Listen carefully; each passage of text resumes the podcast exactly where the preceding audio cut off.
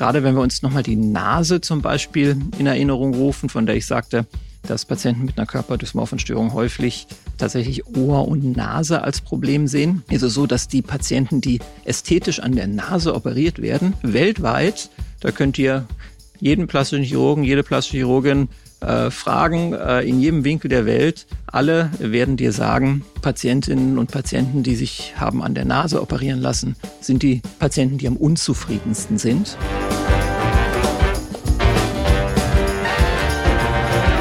Willkommen zu meiner heutigen Podcast-Folge, die den Titel trägt Ich habe da ein Problem von Robbie Williams und anderen Patienten. Was verbirgt sich unter diesem heutigen Thema? Es ist eine Sache, die uns sehr beschäftigt hat, medial in den letzten Wochen, bevor ich diesen Podcast aufgenommen habe oder worauf man zumindest gestoßen ist, wenn man in den Medien präsent war. Äh, und es ist ein Thema, was sehr meinen Fachbereich auch mit betrifft, obwohl es ihn vielleicht nur streift und trotzdem mittendrin ist. Klingt alles sehr mystisch und schwierig. Worum geht es? Es geht um die sogenannte Body Dysmorphic Disorder oder auf Deutsch das körperdysmorphe Syndrom oder die körperdysmorphe Störung, KDS genannt auf Deutsch in der Abkürzung. Und Robbie Williams, der berühmte Entertainer, den ich selber auch sehr gerne mag, ähm, ist ein Teil davon, weil er vor ein paar Wochen, bevor ich diesen Podcast aufgenommen habe, mit etwas über Instagram an die Presse gegangen ist oder in die Öffentlichkeit gegangen ist, nämlich dass er unter so einer körperdysmorphen Störung leidet und hat darüber erzählt, wie er vor allen Dingen mit seinem Gewicht aktuell Probleme hat. Aber wir kommen gleich nochmal darauf zurück. Zuerst möchte ich euch überhaupt sagen, wie komme ich darauf, über dieses Thema zu sprechen und äh, was ist es überhaupt? Was ist das für eine Erkrankung oder ist es ähm, irgendetwas, was man äh, vielleicht gar nicht als Krankheit bezeichnen kann? Was hat es damit auf sich? Ich sehe in meiner Praxis häufig, um nicht zu sagen sehr regelmäßig, Patienten, die ein Problem haben mit sich und wie sie aussehen. Doch in den allermeisten Fällen ist es so, dass die Patienten durchaus ganz genau wissen, dass es ein Problem ist, was nicht jeder hat, was vor allen Dingen völlig unterschiedlich beurteilt werden kann, was vielleicht Partner, Freunde, Bekannte als völlig überflüssig wahrnehmen und äh, vor allen Dingen nicht als behandlungsbedürftig und trotzdem stört die Patientin oder den Patienten und sie oder er möchte etwas gerne dagegen machen und ist sich völlig im Klaren, dass es sich um eine eigene Eitelkeit dreht und nichts anderes. Es gibt aber auch Fälle, und jetzt kommen wir der Sache schon näher, in denen die Körperwahrnehmung oder die Wahrnehmung des eigenen Aussehens doch deutlich gestört ist. Und dann ist diese Beschäftigung mit dem eigenen Aussehen nicht so was Kleines, was ich vielleicht habe, wenn es darum geht, dass ich mir den Bauch absaugen will, weil ich habe schon viel Sport gemacht und äh, trotzdem zwischen Bauchnabel äh, und äh, Schambereich habe ich immer so einen Schwimmring, wie man auf gut Deutsch sagt. Den möchte ich gern loswerden, stört mich und ich gehe damit sozusagen recht rational und offen um, sondern wenn ich anfange, mich übermäßig mit meinem eigenen Aussehen zu beschäftigen und stundenlang mein Aussehen analysiere und im Bereich der sogenannten körperdysmorphen Störung, um die es heute hier hauptsächlich geht, ist das etwas, was vor allen Dingen bei den Patientinnen und Patienten im Gesicht passiert. Das heißt, sie analysieren stundenlang ihr Gesicht und haben extrem starke Angst vor Kritik oder Ablehnung ihrer Person, ziehen sich sozial zurück vermeiden Kontakte und treiben sich sogar manchmal in Richtung von Selbstverletzungen. Interessanterweise ist dabei, dass meistens und häufig die Nase oder das Ohr Thema ist. Und auch ich selber habe schon äh, zwei Patienten in den letzten äh, bald 20 Jahren gehabt, die genau mit diesem Problem zu mir kamen. Und äh, davon möchte ich kurz erzählen. Der eine Patient, der mir da besonders im Kopf geblieben ist, war ein junger Mann, Mitte 20, der zunächst ganz äh, normal und aufgeschlossen schien und auch erst nicht so richtig mit der Frage herausrückte, was er eigentlich will. Meine erste Frage ist eigentlich immer in den Gesprächen, was stört Sie denn an sich? Und ähm, auf diese Frage zeigte er nur auf sein Ohr. Und ähm, ich musste dann so ein bisschen nachbohren, aha, ihr, ihr Ohr, was ist denn mit Ihrem Ohr? Äh, es ging ihm auch nur um ein Ohr, wenn ich mich richtig erinnere, war es das linke. Und ähm, dann wurde er so ein bisschen unwirsch und sagte, na schauen Sie doch mal, hier links. Schaute mir das Ohr an, es stand nicht ab, es war auch nicht wesentlich asymmetrisch gegenüber dem rechten Ohr. Ähm, und äh, er insistierte dann aber und sagte, na schauen Sie doch mal hier und fuhr mit seinem Finger über die Kurven und Furchen des Ohres. Und ähm, ich konnte ihm immer noch nicht sagen, tut mir leid, ich weiß nicht genau, was Sie meinen. Können Sie es ein bisschen näher beschreiben? Abstehende Ohren haben Sie ja nicht. Nein, das stört mich auch nicht. Ich habe keine abstehenden Ohren. Ähm, und so langsam, Stück für Stück, rückte er mit der Sprache heraus und sagte, dass die Furchungen, die Windungen, die knorpeligen auf dem Ohr, dass die auf seiner linken Seite missgestaltet seien und äh, dass das etwas wäre, was dazu führt, dass er nicht mehr auf die Straße gehen kann. Er schläft nicht mehr nachts äh, und empfindet so tief ein Form, eine Form der Entstellung, eine Wahrnehmung der Entstellung seiner selbst, dass er sich vollkommen aus dem Leben herausgenommen hat und äh, in eine Depression hineingerutscht ist. Und interessanterweise fügte er noch auch hinzu, das brauchte ich gar nicht ansprechen, äh, dass er bereits deshalb auch in einer äh, psychiatrischen Behandlung sich befindet und aber das Gefühl hat, dass er dort nicht verstanden wird, weil dieses Problem mit seinem Ohr bestünde ja wirklich und tatsächlich. Und an diesem Punkt war es dann auf der einen Seite für mich interessant, schon zu wissen, dass das bestimmt ein Patient ist, den ich niemals operieren werde. Äh, auf der anderen Seite ich mich in einer Gesprächssituation befinde, die ich irgendwie klären muss und natürlich auch die ähm, Situation ernst nehmen muss und dem Patienten in diesem Fall dann eben auch klar machen musste, wieso und warum eine Operation nicht in Frage kommt.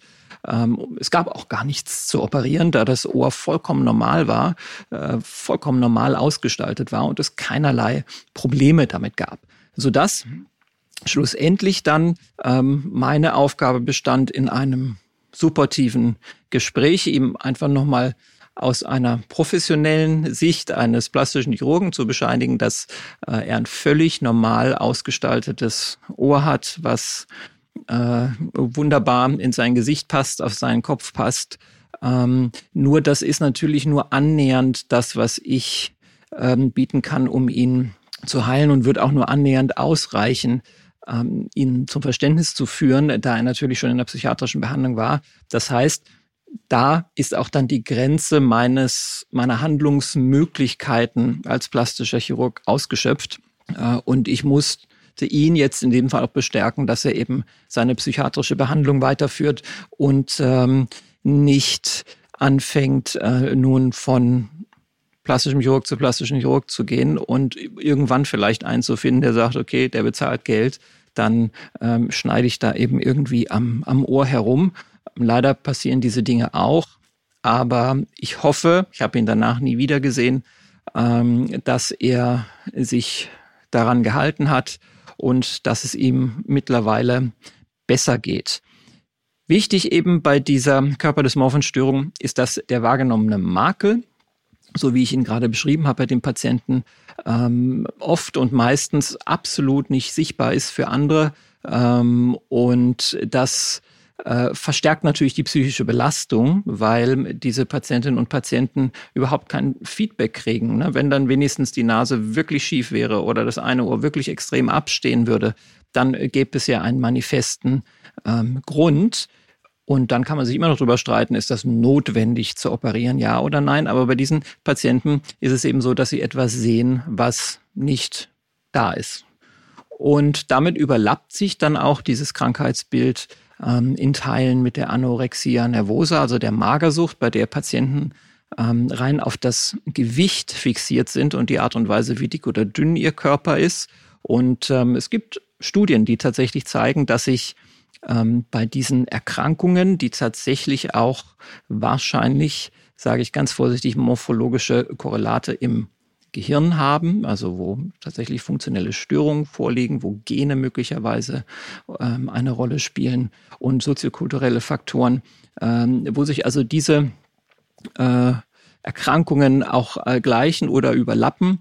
Äh, dort ist tatsächlich Handlungsbedarf und das ist gar nicht so selten. Das heißt, man glaubt, dass etwa ein bis zwei Prozent der Menschen, also von 100 Personen, ein bis zwei Personen unter einer solchen Störung leiden. Und es gibt wie gesagt, ein paar Studien. Die Universität Münster äh, forscht in diesem Bereich und die Universität Münster, da könnt ihr auch die Webseite gehen und da kannst du einen Selbsttest machen, ähm, wenn du den Eindruck hast, wenn du das jetzt hier hörst, dass du vielleicht auch darunter leidest, weil du über die Maßen dich äh, mit deinem Aussehen beschäftigst und vielleicht bemerkt hast, dass dich Dinge stören, die kein anderer, der dir gegenüber sitzt oder den du kennst, aus deiner Familie, Verwandten, Bekannten, äh, kein anderer das nachvollziehen kann und bestätigen kann. Insgesamt haben aber eine deutlich höhere Anzahl der Menschen, ähm, auch aus einer Studie der Universität Münster, nämlich über 16 Prozent der Deutschen, ähm, einen wahrgenommenen hässlichen Körperteil, der ihnen nicht gefällt. Aber wie gesagt, diese ähm, dramatische äh, Überidentifizierung mit einem Makel, den es nicht gibt, äh, das ist dann doch ein kleiner Prozentsatz. Nichtsdestotrotz etwas, was sehr regelmäßig auftritt. Die psychologischen, neurobiologischen Aspekte werden also wirklich sehr intensiv beforscht auch. Und oftmals sind es Zwangsstörungen, die mit dahinter stecken bei dieser Art der Erkrankung. Und ähm, diese äh, wahrgenommenen Mängel, äh, auf die sich da extrem äh, fixiert wird, haben möglicherweise eben auch neurobiologische Veränderungen in bestimmten Gehirnregionen zum Ursprung und ähm, unterm Strich, das zwar beforscht wird, aber eben noch nicht hundertprozentig gesicherte Geschichten sind, äh, die wir da wissenschaftlich wissen, ist das sicherlich auch Gegenstand äh, weiterer umfassender Forschung äh, im Bereich der Neurobiologie, damit man diesem Menschen besser helfen kann und auch entsprechende Behandlungen einleiten kann. Die körperdysmorphen Störungen haben natürlich erhebliche Auswirkungen, wie schon gesagt, auf das Leben dieser Person und auch eine gewisse Morbidität ist da. Ich sagte eingangs, manche Menschen verletzen sich, die diese Erkrankung haben selbst. Ähm, und äh, bis hin zum Suizid sind solche Sachen beschrieben. Angststörungen und Depressionen als Folge dieser übermäßigen Fixierung, äh, dieser übermäßigen Fixierung auf einen nicht vorhandenen Mangel sind natürlich auch gut vorstellbar und nachvollziehbar. Also insgesamt Stress, psychisches Leid, ähm, Suizidgedanken und damit eine extreme Minderung der Lebensqualität besteht bei diesen Patientinnen und Patienten. Bei Robbie Williams, um nun auf ihn zurückzukommen, der sich geöffnet hat und gesagt hat, er leidet auch unter einer solchen Störung, gab es schon mal vor zehn Jahren, 2013, Berichte, dass er äh, sich Haare hat transplantieren lassen, weil er ähm, Angst hatte vor übermäßigem Haarausfall. Ähm, zunächst mal auch vordergründig erstmal nichts, was man als körperdysmorphe Störung bezeichnen sollte, sondern das ist etwas, was wirklich sehr, sehr viele Menschen machen. Ähm, nichtsdestotrotz offensichtlich er als Patient und er mit seiner Wahrnehmung im Spiegel scheint mehr darunter zu leiden, als man unter dieser Aussage, die durch die Presse ging, er hat sich Haar transplantieren lassen, ähm, mehr als, ähm, dass da eben quasi mehr dahinter ist, als man so denken würde und die Belastung offensichtlich so groß ist, die jetzt in seinem letzten Post bei Instagram auch ähm, die Haare nicht mehr mit einschließt, sondern jetzt ist es das Gewicht, also etwas, was eher in Richtung einer Anorexia möglicherweise tendiert. Ähm, wir wissen es alle nicht genau. Wir können immer nur die Medienberichte lesen und können seinen Post wahrnehmen. Und nichtsdestotrotz, unterm Strich, ähm, gibt er eine starke psychische Belastung preis. Und dafür muss man sagen, gerade wenn prominente, bekannte Menschen das machen, kann man ihm nur danken und muss ihm applaudieren, weil das oft Dinge sind, die doch sehr stigmatisiert sind.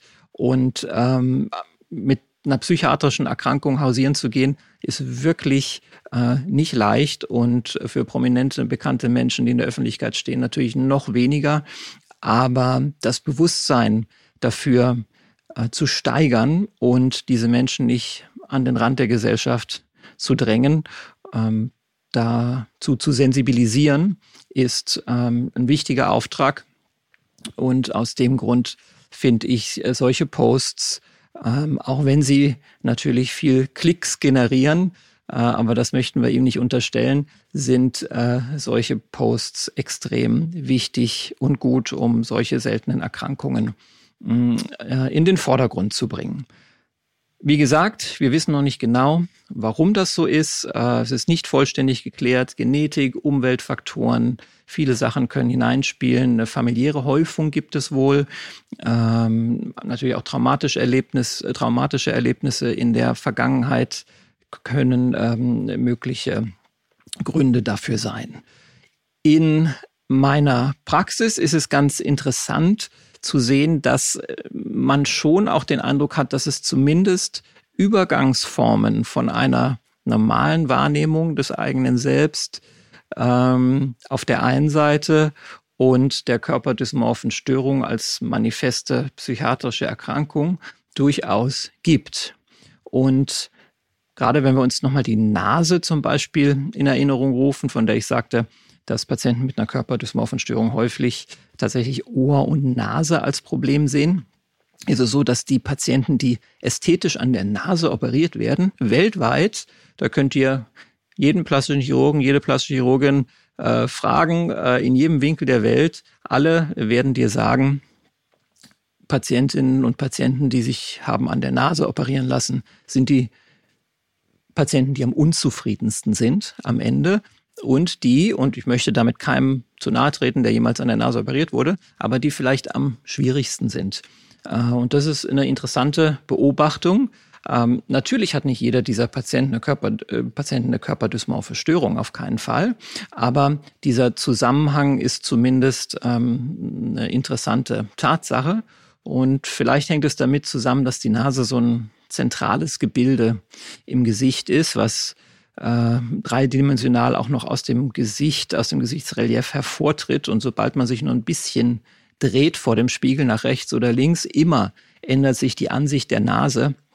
Und man kann noch so äh, quasi gut aussehen von vorne oder von schräg links. Wenn man sich nach schräg rechts dreht, sieht man möglicherweise eine Welle, eine Delle, eine Struktur aufblitzen auf der Nase, auch nach einer Operation, die einem irgendwie nicht gefällt. Und ähm, so können wir das einfach nur wahrnehmen, aufnehmen, ähm, dass dem so ist, dass Patienten nach Nasenoperationen tendenziell eher unzufrieden und äh, vielleicht etwas schwieriger in der Bewertung sein können als das andere Patienten mit ästhetischen Operationen sind. Andere Grenzbereiche, die auch tatsächlich die eigene Wahrnehmung betreffen, die vielleicht so ganz grob ähm, liegen zwischen einer körperdysmorphen Störung äh, und einer völlig normalen Wahrnehmung, ist tatsächlich, wie reagiere ich, ich bin da gar nicht ausgenommen als ähm, Operateur, und wie, re wie reagieren die Patientinnen und Patienten nach Operationen auf das Ergebnis und wie bewerten sie das? Und da ist es auch häufig so, dass die eigene Wahrnehmung auch, und das betone ich nochmal auch meine, ähm, manchmal, was die Erinnerung angeht, wie es vorher aussah, extrem getäuscht ist. Und aus dem Grund in meinem Bereich plastischer und ästhetischer Chirurgie, bei allen ästhetischen Behandlungen, die Aufnahme von Vorherbildern, um sie mit den Nachherbildern vergleichen zu können, extrem wichtig ist. Weil man erinnert nicht mehr ganz so genau, wie es vorher aussah. Und gar nicht so selten ist einfach der Fall, dass man danach feststellt, entweder Arzt oder Patient oder beide, ähm, dass es irgendwie sich da was verändert hat nach der Operation, ähm, nicht als Operationsergebnis an sich, sondern ähm, was vorher möglicherweise schon da war und aber der Operation hinzuattributiert wird. Also das heißt, man sagt, äh, hm, das, was jetzt da ist, das gefällt mir aber gar nicht, ähm, war aber letztendlich schon vorher da.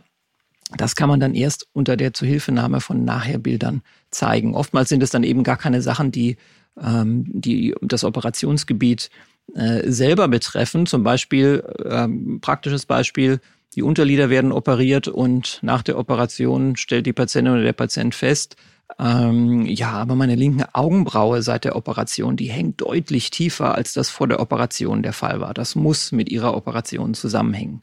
Wenn man sich dann die Bilder anschaut, ähm, nachher und vorher zusammen, stellt man fest, aha, die Augenbrauen war vorher schon nicht ganz symmetrisch und auf der einen Seite tiefer als auf der anderen. Es liegt wirklich nicht an der Operation und hat damit nichts zu tun. Ähm, wenn man deshalb dann diese Bilder nicht hätte, wäre es für beide Seiten schwierig, weil man dann schlimmstenfalls in einem Streit endet, der durch so ein Vorherbild ganz einfach aus dem Weg zu räumen ist. Und das ist auch in dem Sinne gar nichts Emotionales, sondern einfach nur ein Problem mit der Art und Weise, wie wir Erinnerungen abspeichern in unserem Gehirn und wie fehlerhaft das tatsächlich sein kann, unsere Erinnerung. Und da helfen diese äh, Vorher-Nachher-Bilder einfach als faktische Grundlage. Was war vorher im Gesicht los? Wie sah das aus? Ähm, und wie sieht's danach aus? Ist extrem wichtig. Was kann man nun machen oder was können diese Patienten machen? Wie gesagt, das ist dann ein Bereich, der wirklich meine eigene Expertise auch massiv ähm, quasi beschränkt, beziehungsweise wo meine Ex Expertise nicht ausreicht, um den Patienten weiterzuhelfen. Ich kann nur versuchen, bei diesen tatsächlich auffälligen, äh, krankhaften Fällen einer körperdysmorphen Störung wie der erwähnten aus dem Fall mit dem jungen Mann und dem vermeintlich fehlgestalteten Ohr, dass man dann berät, wohlwollend, unterstützt, supportiv versucht, die Situation ähm, einzuschätzen und dem Patienten eben äh, gut zuzureden, sich doch weiter in eine psychiatrische Behandlung zu begeben. Schwieriger kann das sein, wenn eben nicht, wie in meinem Fall, äh, bisher noch überhaupt gar keine Art und Weise äh, von psychiatrischer Behandlung stattgefunden hat und vor allen Dingen auch keine Einsicht in irgendeiner Art und Weise, dass etwas ähm, nicht stimmen könnte. Ähm, und dann jemand darauf hinzuweisen, dass er ein psychiatrisches Problem hat, viel mehr als ein ästhetisches, kann eine Extremsituation sein in einer Praxis für plastische und ästhetische Chirurgie. Da muss man extrem vorsichtig äh, kommunizieren und sehr behutsam die Patientinnen und Patienten heranführen an eine Möglichkeit jenseits von plastischer Chirurgie zur Behandlung ähm, eines Problems, ähm, was dann möglicherweise eben in der äh, ähm, Psychiatrie oder Psychologie liegt. Wie werden solche Patienten behandelt, denen äh, solche Störungen äh, dann ähm, diagnostiziert werden? Man macht das meistens mit einer kognitiven Verhaltenstherapie. Ähm, auch tatsächlich werden Medikamente gegeben, insbesondere wenn sich das überlappt mit depressiven äh, Störungen oder depressive Störungen daraus entstehen, kann man mit Medikamenten helfen. Und natürlich müssen diese negativen Denkmuster, die diese Patienten mitbringen, ähm, und Bewältigungsstrategien entwickelt werden, damit diese Patientinnen und Patienten aus diesem Dilemma herauskommen. Wichtig war mir, dass ich euch mitteilen konnte, dass es durchaus nicht so selten ist, dass Patientinnen und Patienten, die mit ihrem Aussehen und der eigenen Schönheit umgehen, auch in krankhafte Zustände kommen können, die dann gerade und insbesondere in Praxen für plastische und ästhetische Chirurgie kommen, um sich beraten zu lassen, entweder wissend, dass sie ein Problem haben, äh, nicht akzeptierend und trotzdem äh, operiert werden wollend oder äh, völlig unwissend mit einem Problem und einer extremen psychischen Belastung durch die Welt gehen, die dann ähm, bei uns in so einer Praxis erstmals auffällt. Wenn euch dieses Thema interessiert, dann äh, schreibt mir gerne, kommentiert bei Instagram oder auf anderen Kanälen, äh, schreibt mir auch immer gerne eine Mail, wenn ihr festgestellt habt beim Hören dieser Episode, dass es äh, vielleicht grenzwertig bei euch so ist, dass ihr euch sehr viel und fast schon belastend für euch selbst mit eurer eigenen Schönheit, eurem eigenen Aussehen beschäftigt, dann könntet ihr zum Beispiel über die Webseite der Uni Münster äh, einen Selbsttest machen, ob ihr ähm, eine solche Störung habt und äh, euch dann an die entsprechenden Stellen wenden, sollte es denn so sein. Ich hoffe, ihr habt dann ein bisschen Zugewinn an Informationen bekommen durch diese Folge heute, die äh, das Thema hatte, ich habe da ein Problem von Robbie Williams und anderen Patientinnen und Patienten und freue mich sehr, wenn ihr auch bei der nächsten Folge dabei seid des Podcasts Bewusst Schön Sein, dem Podcast über Schönheitschirurgie und das Leben. Bleib so schön, wie du bist und bis zum nächsten Mal.